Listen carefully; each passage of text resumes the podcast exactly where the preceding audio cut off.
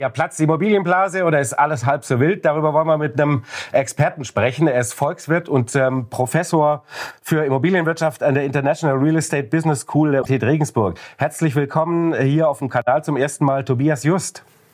Ja, freue mich, dass ich dabei bin.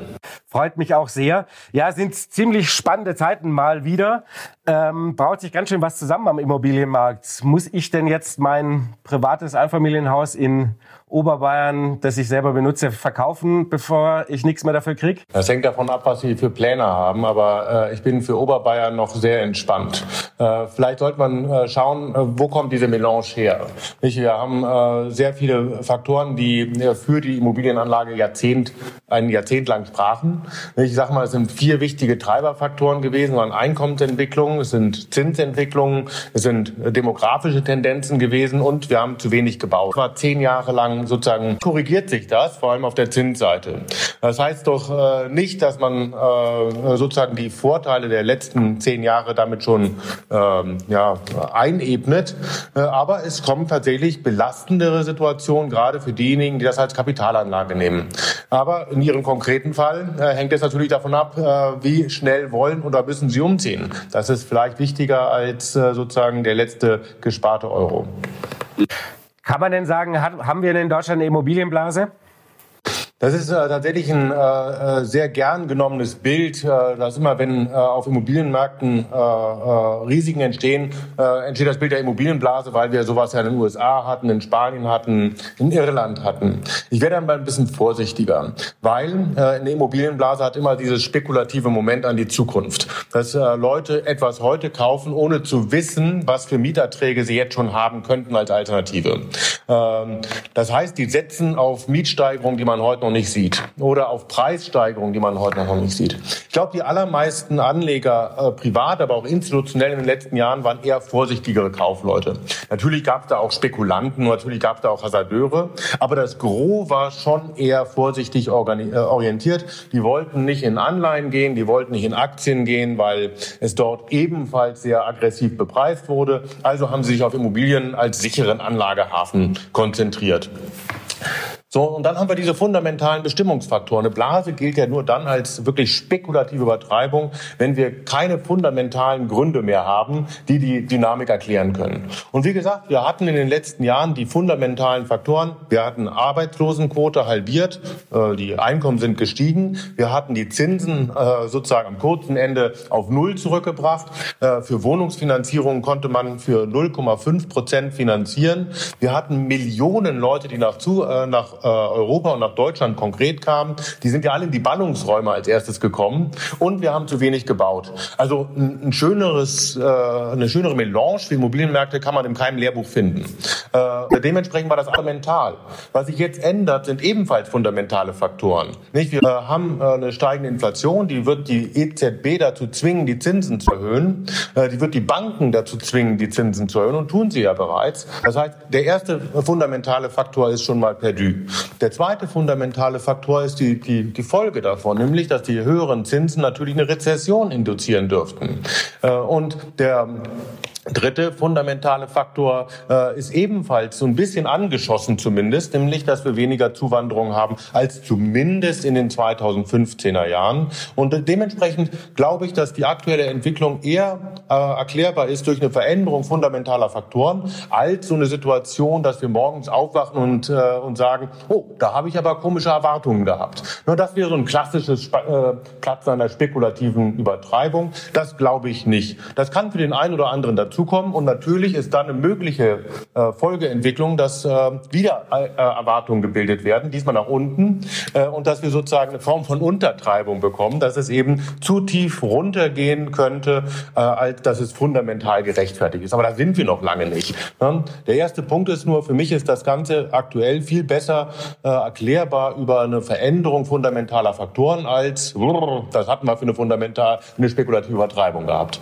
Aber ich meine, also wir alle wissen, ne, die, die Bundesbank hat ja im Februar, glaube ich, war das schon äh, in ihrem Monatsbericht ja gewarnt und meinte, also die, die Immobilienpreisentwicklung ist irgendwo im Bereich 30 bis 40 Prozent über dem, was sie sozioökonomisch ähm, irgendwie herleiten können. Und ich, ich hatte zufällig jetzt äh, diese Woche im, im privaten Bereich ein Gespräch mit einem Bauträger, der so eher im Süden von München unterwegs ist. Und ähm, der erzählte dann, naja, also er hätte da irgendwie jetzt ein paar Einfamilienhäuser, die da zu bauen wären. Und äh, letztes Jahr hätte sich da eine Familie mit einem Nettoeinkommen von 3.000 Euro noch 900.000 finanzieren können. Und das ginge nicht mehr und deswegen müsste die Notenbank jetzt an den Zinsen arbeiten. Jetzt sage ich mir persönlich, war mein eigener innerer Gedanke, also wenn jemand mit 3.000 netto im Monat als Familieneinkommen 900.000 finanzieren kann, dann ist das nicht der Normalfall. Nein, also ähm, ganz wichtig ist, äh, eine Veränderung der fundamentalen Faktoren äh, ist auf der Preisseite genauso ärgerlich wie ein Platz an der spekulativen Übertreibung. Nicht halt, das will ich nicht kleinreden. Ich will halt nur sagen, das ist etwas, was man analysieren kann und möglicherweise noch leichter prognostizieren kann, was passiert. Was eine spekulative Übertreibung lässt sich quasi nicht äh, analysieren und äh, äh, prognostizieren. Und vielleicht zur Bundesbank. Ich glaube, seit 2015 sagen die, die Wohnungsmärkte sind 30 Prozent äh, zu hoch, äh, gemessen an irgendeinem Bewertungsmodell.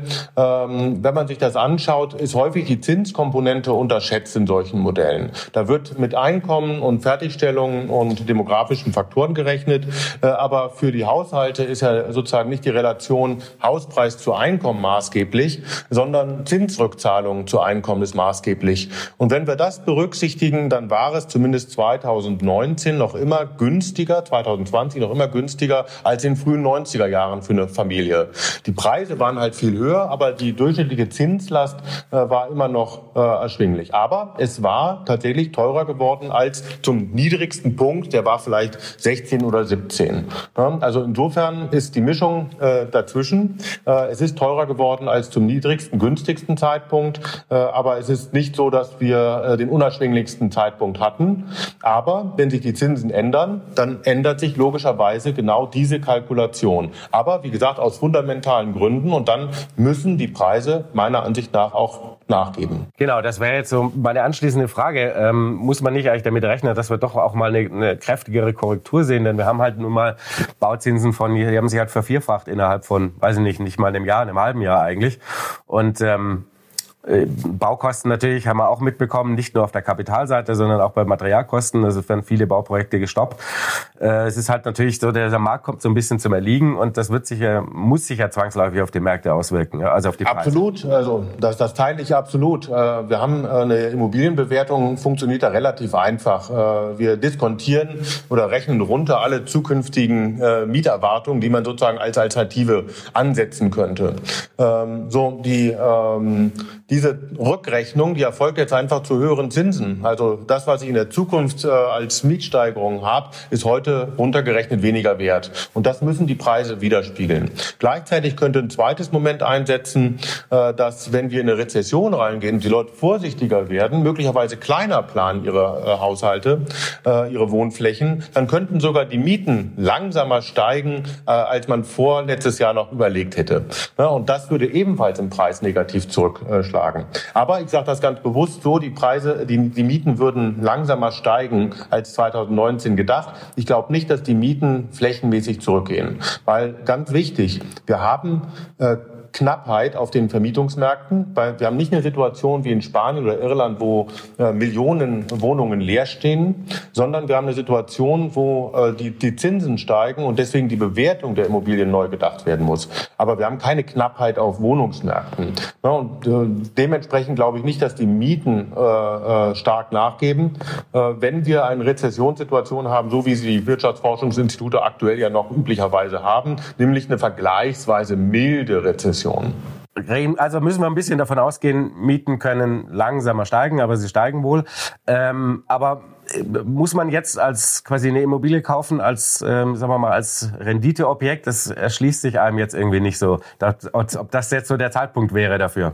Sagen wir so, es gab eigentlich immer Zeitpunkt, dass man Immobilien kaufen äh, konnte, aber man muss halt äh, die äh, ja, Großwetterlage im Auge behalten. Nicht? Also äh, man muss vorsichtig äh, rechnen. Äh, was natürlich ist, wenn man ein Angebot hat, wo die Preise noch wie 2021 aussehen und ich mit der Bank verhandle über Zinskonditionen 2022, dann wird die Rechnung nicht aufgehen. Das heißt, man muss so auch Angeboten suchen, die sozusagen schon in der neuen Welt angekommen sind und was möglicherweise äh, äh, sich dann als Chancen ergibt, ist zum Beispiel Grundstücke. Weil ich kann mir vorstellen, dass einige Projektentwickler, gerade kleinere Projektentwickler, in Schwierigkeiten kommen könnten. Das sind Projektentwickler, die haben ein ja, Objekt dafür, die bauen und ein Grundstück sozusagen für morgen schon akquiriert. So, jetzt haben wir eine Konstellation, wo sie äh, möglicherweise die Preise nicht darstellen können, wie sie es gedacht haben, müssen Liquidität herstellen.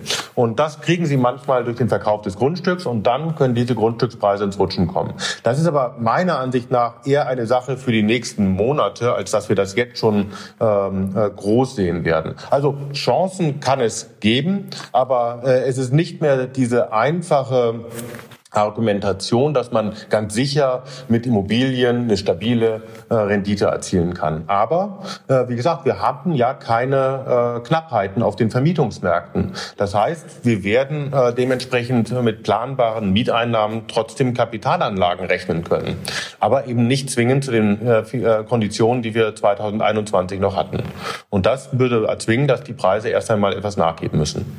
Was hat man denn bisher in den Preisen überhaupt schon gesehen? Es gibt ja immer wieder, das ist natürlich im Immobilienmarkt immer recht schwierig ähm, herzuleiten, ähm, was der Gesamtmarkt so tut oder in den Ballungsräumen so tut. Was sieht man denn überhaupt schon an den Preisen? Also ich habe jetzt neulich gehört, auch in München gab es mal irgendwie ein, zwei Prozent ähm, Preisrückgang, was jetzt irgendwie auf dem hohen Niveau na, sagen wir mal, wurscht ist. Aber also was ist denn bisher schon passiert? Also ich bin ja kein Makler, deswegen kenne ich einige Sachen nur anekdotisch. Da hört man teilweise äh, auch schon kräftigere Rückgänge, aber das sind dann Einzelobjekte und die gab es vorher auch schon. Äh, wenn sich Leute tatsächlich zu weit aus dem Fenster gelegt haben, das ist nicht der Markt. Äh, wenn wir uns anschauen, es gibt immer zwei Indikatoren, auf die wir achten können, wo wir flächendeckend auch Daten haben. Das sind Angebotspreise. Angebotspreise ist sozusagen das, was auf den Immobilienplattformen äh, angeboten wird. Das wird dann äh, in eine Standardqualität runtergerechnet. Da geben die Preise bisher nach vielleicht um drei bis fünf Prozent. Und wir haben einen Monat, in dem es Hinweise gibt, dass sogar Transaktionspreise zurückgegangen sein dürften. Nicht? Also das ist immer ganz vorsichtig zu sehen, weil äh, ein Monat ist wie bei einer wirtschaftlichen äh, Prognose, äh, das sagt noch nicht sonderlich viel. Aber immerhin, wir haben dort äh, keinen weiteren Anstieg, äh, den wir äh, fast durch die, durchgehend durch die Pandemie erlebten. Äh, das scheint auch in den Transaktionspreisen unterdessen nicht mehr der Fall zu sein. Aber das ist eher in der Größenordnung, die Sie angesprochen haben, äh, im äh, sehr niedrigen einstelligen Prozentbereich. Also sind wir da eher am Anfang einer, einer Preiskorrektur? Absolut. Das, der Immobilienmärkte äh, atmen sehr, sehr langsam. Das, da wird sich bis 2023 hinziehen äh, und äh, es könnte sich sogar bis in 2024 hineinziehen. Also Immobilienmärkte, die ticken deutlich langsamer als die Börse. Mhm. Kann man irgendwas im Gefüge sagen, ähm, äh, sagen wir mal, wenn, wenn der Markt jetzt mal Luft ablässt, ab wann wird es denn so richtig interessant, wenn wir mal davon ausgehen, dass das Zinsniveau in etwa so bleibt. Wir werden wahrscheinlich jetzt mal noch mal ein bisschen leicht, leicht steigende Bauzinsen sehen. Ähm, aber ansonsten werden sie jetzt mal eher nicht so schnell wieder auf ein Prozent runterfallen. Wenn man das mal als Basis nimmt. Hm. Ähm, nein, ich glaube, der, der, wichtigste Indikator wäre tatsächlich, was passiert äh, in den anderen fundamentalen Faktoren. Also äh, sind wir wirtschaftlich so stabil, dass wir äh, starke Zuwanderungen bekommen können. Das wäre für mich ein wichtiger Indikator, weil dann wird es tatsächlich knapp in den Städten. So schnell können wir nicht bauen. Und dann würden die Mieten stärker steigen können, als es bisher möglicherweise erwartet werde. Und dann hätte das natürlich auch eine Preiskomponente. Das dürfte dann den Zinseffekt äh, wieder äh, korrigieren können. Und der zweite Punkt äh, ist eben, äh, wie schnell kommen wir aus der Rezession heraus. Äh, das hat etwas damit zu tun, wie äh, resilient ist unsere Industrie. Das ist, glaube ich, der große Unterschied zu der Situation 2008, 2009. Da haben die Angelsachsen sehr neidisch auf unsere Industrie geguckt. Jetzt gucken wir relativ neidisch auf das amerikanische Dienstleistungssegment und äh, denken, schade, dass wir so energieabhängig sind. Ähm, da müssen wir tatsächlich äh, noch die, die Erfahrung gewinnen, wie resilient ist diese Anpassung. Und äh, da gibt es ja sehr intensive Diskussionen unter Ökonomen, äh, wie schnell sich so eine Energieabhängigkeit in der Industrie äh, durchsetzen kann. Bisher scheinen die Optimisten ja tatsächlich äh, äh, recht zu behalten, dass die Industrie tatsächlich viel elastischer ist und viel besser sich auf so einen Schock anpassen kann äh, als gedacht. Und wenn das sich eben bewahrheitet, das ist aber erst 2023 wirklich absehbar, dann äh, kommen wir auch schneller aus der Rezession heraus und dann äh, können die äh, Menschen auch wieder Zutrauen äh, fassen. Ähm, und der dritte Punkt äh, ist, ja, wie haben die Hauspreise reagiert? Weil wenn die Hauspreise auf dem Niveau bleiben und nur diese ein, zwei Prozent ähm, nachgeben, dann ist das mit drei, vier Prozent Finanzierungszinsen auch 2023 noch zu teuer. Also die müssten wahrscheinlich um zehn Prozent nachgeben. die Mieten müssen dann etwas ansteigen und dann kann kann man das wieder als Kalk äh, Renditeobjekt zumindest vorsichtig kalkulieren. Ähm, hinzu könnte äh, möglicherweise ein, äh, ein Punkt kommen, äh, nämlich wenn institutionelle Anleger äh, in Anleihen äh, investieren, in den USA oder vielleicht sogar in Italien, weil es dort auch höhere Ausschüttungen gibt, dann fehlt dieses Kapital auf den Wohnungsmärkten. Und dann könnten die Preise sogar etwas mehr für typische Kapitalanlageprodukte nachgeben. Nicht für das Einfamilienhaus, weil da gehen die großen Institutionellen nicht hin, aber für Kapitalanlage Produkte könnte es da äh, dann mehr äh, Preisrückgänge geben, äh, eben unter der Annahme, dass die institutionellen wieder stärker in Anleihen gehen würden. Ja, es ist halt doch einfach jetzt wieder eine Anlageklasse, die man lange nicht mehr kannte, ähm, die natürlich, sagen wir mal, weniger risikobehaftet ist und da fließt dann doch relativ gerne auch die, die, diese größeren Kapitalströme hin. Ne? Mhm. Ja. Ähm, und dann haben wir natürlich immer an diesen, das ist ja natürlich dieses ganz große alte Thema der deutschen Immobilienlandschaft, immer diesen dem großen äh, demografischen Wandel da im, im Hintergrund so als äh, Drohgebärde, wenn wir mal so ein bisschen längerfristig schauen. Ne? Ja, absolut. Und ähm, äh, ich habe das erste Mal zu, zum Thema Demografie eine Studie geschrieben 2003 und äh, dann ein Buch herausgegeben zum Thema. Ähm, einige von den damals gängigen Vorausberechnungen haben sich ja nicht bewahrheitet. Also die äh, Bevölkerungsvorausberechnungen damals, die sahen ja eigentlich schon einen sehr massiven Bevölkerungsrückgang für die 20er Jahre äh, voraus. Das ist nicht äh, eingetreten, weil wir so starke Zuwanderung haben. Ähm, das konnte äh, einen Teil der demografischen Anpassungen glätten und dämpfen. Also eigentlich hat es sogar dafür geführt, dass es knapp wurde in den Städten. Äh, aber was äh, die Entwicklung natürlich nicht hat glätten können, ist die Alterung. Ne? Also die Alterung hat sich äh, in den 20 Jahren genauso fortgesetzt, wie Demografen das damals vorhergesagt haben. Und damit sind eine ganze Reihe von Aspekten verbunden. Das eine ist, Menschen altern überwiegend in ihren Wohnungen. Sie ziehen langsamer aus, als man es manchmal auch Oma und Opa empfehlen würde weil die müssen ja diese Fläche bewirtschaften. Aber es kommt. Äh, das heißt, Menschen, die äh, aktuell vielleicht auf 80, 90, 100 Quadratmetern alleine wohnen, äh, geben nach dem Ende ihres Lebens diese Fläche frei und da kann dann eine Familie plötzlich rein. Und das ist Baby-Boomer-Generation. Das heißt, das ist wie so ein großer Buckel von äh, äh, ja, geburtenstarken Jahrgängen damals, die plötzlich geburtenschwächeren Jahrgängen Platz machen können. Und äh, das ist auf der einen Seite für die Vermietungsmärkte eine Chance, weil Wohnflächen werden frei. Auf der anderen Seite ist es für die Anleger natürlich ein Risiko. Eine zweite Komponente äh, hat natürlich äh, damit zu tun, dass wir barrierearme Wohnungen brauchen. Und davon haben wir viel zu wenige. Wir haben viel zu wenige Wohnungen mit äh, einem äh, Aufzugsanschluss oder äh, die ohne Treppen begehbar sind, mit breiten Türen, äh, vielleicht durch die auch ein Bett äh, problemlos geschoben werden könnte, dass jemand äh, mit Gehhilfe einfach von seinem Schlafzimmer in den Lastbereich kann. All das fehlt in vielen Wohnungen. Äh, und das bedeutet, dass es, äh, wenn es äh, in den meisten Wohnungen fehlt, dort wo Bedarf ist, äh, eben auch Knappheit ist. Und dort gibt es dann äh, offensichtlich dann auch die Möglichkeit, dass dort Mieten steigen werden, dass dort Preise steigen werden und dass im sogar institutionellen Bereich ähm, Pflegeeinrichtungen gefragt sein werden. Also alle diese Verschiebungen, die beobachten wir schon in den letzten Jahren und die werden eher mehr. Und ein dritter Punkt ist natürlich die regionale Verteilung von dem Ganzen. Demografie in Deutschland ist ja keine Sache, die, die flächendeckend über ganz Deutschland erfolgt, sondern in ähm, ja, Nischen. Das heißt, äh, der Harz zieht äh, nach Magdeburg und Berlin, dann äh, sind die Leute in Berlin und wir haben dort keine Knappheit, aber im Harz umso stärker. Äh, und dementsprechend werden diese Verschiebungen innerdeutschlands wahrscheinlich äh, sehr gravierend sein und die können wir auch jetzt schon bemerken. Also äh, das wurde ähm, ein bisschen geglättet, wie gesagt, in den letzten Jahren, aber das äh, kommt jetzt schon wieder zum Tragen. Und je stärker die Rezession wird, desto eher werden auch Menschen den Arbeitsplätzen wieder nachziehen. Äh, und dann Menschen den Arbeitsplätzen wieder nachziehen. Äh, und dann können diese Prozesse sogar noch schneller eintreten. Jetzt haben wir ja die Situation schon seit vielen, vielen Jahren, dass in gerade diesen großen Wirtschaftsballungsräumen, äh, nehmen wir mal die Großstädte wie eben auch München oder auch Köln oder Düsseldorf oder Frankfurt, ähm, zu wenig Wohnungen gebaut werden. Seit vielen, vielen Jahren. Hier mal 75 Prozent, äh, da mal 50 Prozent der Nachfrage, die tatsächlich gebaut werden. So, das wird sich die nächsten Jahre jetzt ein bisschen verschieben, weil durch hohe Zinsen und äh, hohe Baukosten wird jetzt nicht schneller gebaut als sonst. Also wie kriegen wir denn eigentlich diesen nötigen Wohnungsbau in diesen Ballungszentren, wo ja nun auch das wirtschaftliche Leben lebt, ähm, in Schwung in Deutschland? Ja, eigentlich ist das eine, eine der, der wichtigsten Fragen der letzten Jahre schon gewesen. Und wir hatten offensichtlich äh, auch in den letzten Jahren keine echte Holzschnittantwort bekommen. Äh, und ich fürchte, die wird uns auch in den nächsten Jahren fehlen. Äh, und zwar aus mehreren Gründen. Äh, erstens ist ähm, das Bauen nicht mehr so einfach, nicht mehr so günstig. Von der Baukostenseite sind da Grenzen gesetzt. Deswegen können wir nicht mehr so einfach erschwinglich bauen wie in den 80er Jahren.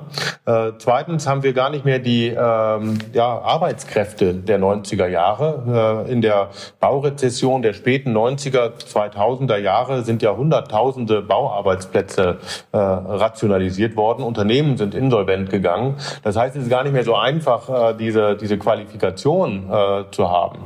Äh, und deswegen wird auch das von der äh, Bautätigkeit, also wirklich ha haptischen Arbeit, äh, nicht so einfach sein. Aber wir können ein paar andere Sachen machen. wir könnten zum Beispiel daran gehen, versuchen, äh, Bauland äh, mehr auszuweisen. Das ist ebenfalls so eine gängige äh, Lehrformel fast, weil dieses Bauland muss ja geschaffen werden. Entweder es gehört der Kommune oder es gehört einem Privaten äh, und meistens äh, ist es innerstädtisch gar nicht mehr vorhanden. So viele Nachverdichtungsflächen haben wir innerstädtisch gar nicht. Ähm, also kann man an den Rändern eventuell etwas ausweiten. Das hat natürlich ökologische Lasten, das hat ökologische Kosten und wir müssen dort wahrscheinlich eher mit der Gesellschaft verhandeln, welches ist uns wichtiger, welches gut. Ähm, eine Möglichkeit in den Städten wäre natürlich immer noch in die Höhe zu bauen. Unsere Städte sind verglichen mit amerikanischen Städten, äh, aber selbst mit einigen europäischen Städten vergleichsweise wenig dicht äh, bebaut. Das ist angenehm, äh, das ist durchaus schön. Das beste Beispiel ist ja vielleicht das Tempelhofer Feld in Berlin, äh, wo man sich entschieden hat, wirklich Hektar äh, äh, naturieren zu lassen und eben nicht mit Wohnraum zu bauen. Aber das ist natürlich eine Entscheidung, dass man sagt, okay, wir haben für vergleichsweise wenige Leute dieses Feld und äh, sozusagen die Mieten werden dann tendenziell eher steigen. Und das natürlich in diesem Umfeld von dem Feld auch äh, so erfolgt. Ähm, das heißt, es gibt tatsächlich Kompromissmöglichkeiten. Also ähm, man könnte ja einen kleinen Teil von diesem Feld bebauen und den größeren Teil vielleicht äh, als äh, Park belassen, weil das hat ja durchaus Vorteile für eine Stadt, solche Parkflächen. Ähm, aber ich glaube, dieses in die Höhe bauen äh, ist eine, eine Chance. Und gerade dadurch, dass einige Immobilienanlageklassen äh, auch in den nächsten Jahren Schwierigkeiten behalten werden, nämlich der Einzelhandel zum Beispiel, äh, gibt es Möglichkeiten, möglich, äh, dass man Handelsformate in Wohnformate umändert. Äh, das ist mitunter mit planungsrechtlichen Eingriffen verbunden. Das heißt, man muss dort an der Stelle auch Wohnen erlauben. Äh, aber in der Regel ist das für die Stadt ein Vorteil, äh, weil wir wollen die Innenstädte ja beleben. Äh, und das stabilisiert dann auch den verbleibenden äh, Einzelhandel. Also diese Umwidmung in, in Wohnen in den Kernstädten, die halte ich für möglich, überall dort, wo uns für Einzelhandel nicht mehr viel einfällt. Weil Einzelhandel aber in den meisten innerstädtischen Lagen viel höhere Mieten erwirtschaftet als Wohnen, müssen wir quasi in die Höhe gehen, weil sonst packt das auch kein Investor an. Und dann gibt es so ein paar Dinge, die auch diskutiert werden und auch richtigerweise diskutiert werden. Also sind die Planungsprozesse schnell genug? Ne? Also können wir das durch Digitalisierung beschleunigen? Ähm, äh, das führt natürlich dazu, dass man durch diese Beschleunigungsverfahren auch mehr bauen könnte, weil Leute können ja dann was anderes machen. Äh, und das äh, dazugehörige wäre, gibt es Dinge in der Regulatorik, ähm, die man möglicherweise auf den Prüfstand stellen kann, sowas wie eine Stellplatzsatzung. Also wie viele Autos äh, brauchen Parkraum in einem Neubau? Ne? Und ähm, wenn wir nach vorne schauen, die nächsten 20 Jahre, dann gibt es ja zumindest vorsichtig formuliert Hinweise, dass unsere Kinder mal weniger Autos haben werden als unsere Eltern. Und wenn das so ist, dass die Mobilitätskonzepte der Zukunft weniger Auto zulassen, dann brauchen wir weniger Parkflächen.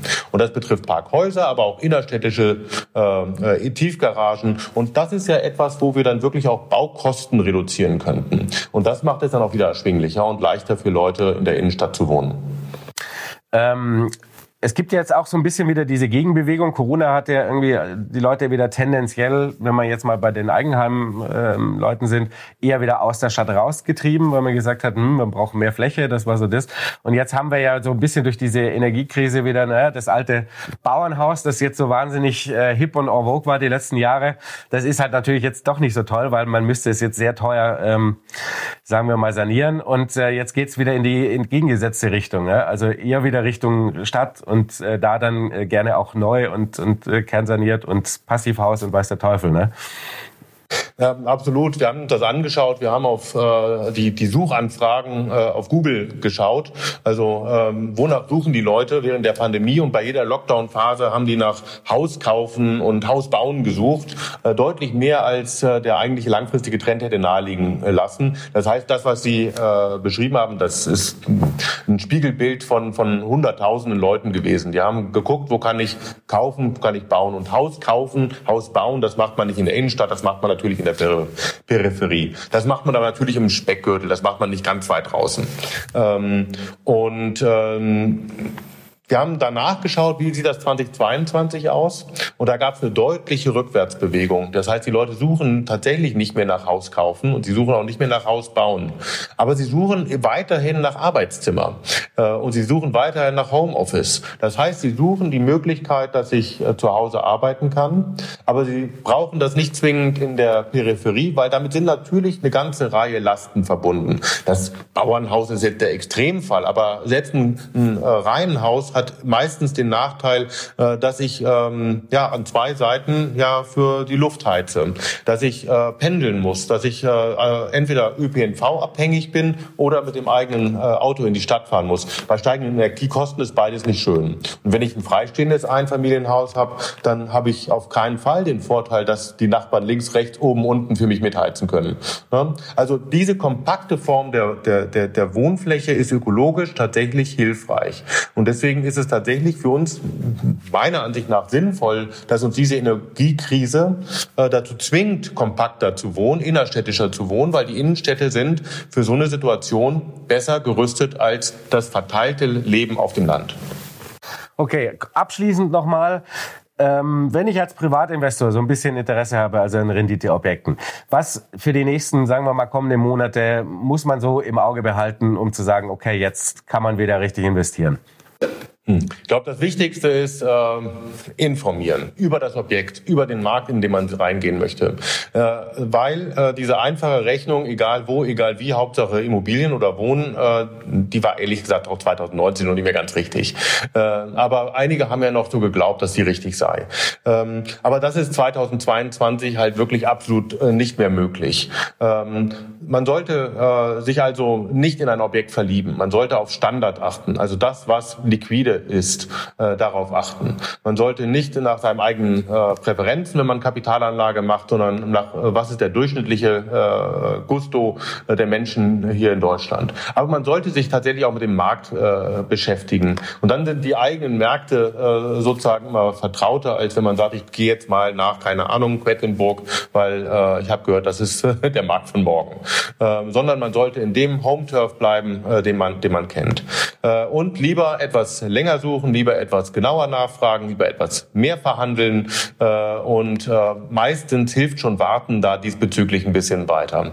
Ähm, und Man sollte schauen, dass bei den Zinsen zumindest ähm, äh, ein Plateau erreicht ist. Wenn dieses Plateau erreicht zu sein scheint, dann äh, kann man wieder anfangen, ein bisschen kürzer zu finanzieren. Ansonsten wäre, äh, solange man das noch nicht weiß, noch nicht ahnen kann, äh, wäre natürlich eine lange Finanzierung trotz der gestiegenen Zinsen äh, weiterhin sinnvoll. Mhm. Und natürlich bisschen bessere Eigenkapitalquoten, wie man das in den letzten Jahren gesehen hat. So, die Banken wollen das Risiko jetzt auch nicht mehr so ganz haben wie die letzten zwei, drei Jahre. Also diese 100 Prozent Finanzierungen. Also Sie haben völlig recht. Die Banken fragen nach äh, mehr Eigenkapital nach. Das müssen sie auch tun. Sie werden von dem Regulator da ja auch dazu gedrängt, äh, weil äh, Bundesbank und EZB haben gewissermaßen diese systemische Komponente der Puffer nach oben gesetzt. Deswegen müssen die Banken das tun und deswegen müssen wir bei der Immobilienfinanzierung auch mehr Eigenkapital mitbringen. Ähm, aber das ist natürlich gleichzeitig dann auch das ähm, schwierigste Argument, gerade für junge Familien, äh, weil junge Familien haben dieses Eigenkapital häufig äh, nicht. Und deswegen ist es, bringt doch einfach Eigenkapital mit. Das klingt so leicht, aber es ist faktisch für viele Familien damit äh, sozusagen die Notwendigkeit, in der Miete zu bleiben. Herr Just, vielen Dank für dieses spannende Gespräch. Freunde, ich hoffe, ihr konntet auch einiges davon. Vielen Dank für dieses spannende Gespräch. Freunde, ich hoffe, ihr konntet auch einiges davon.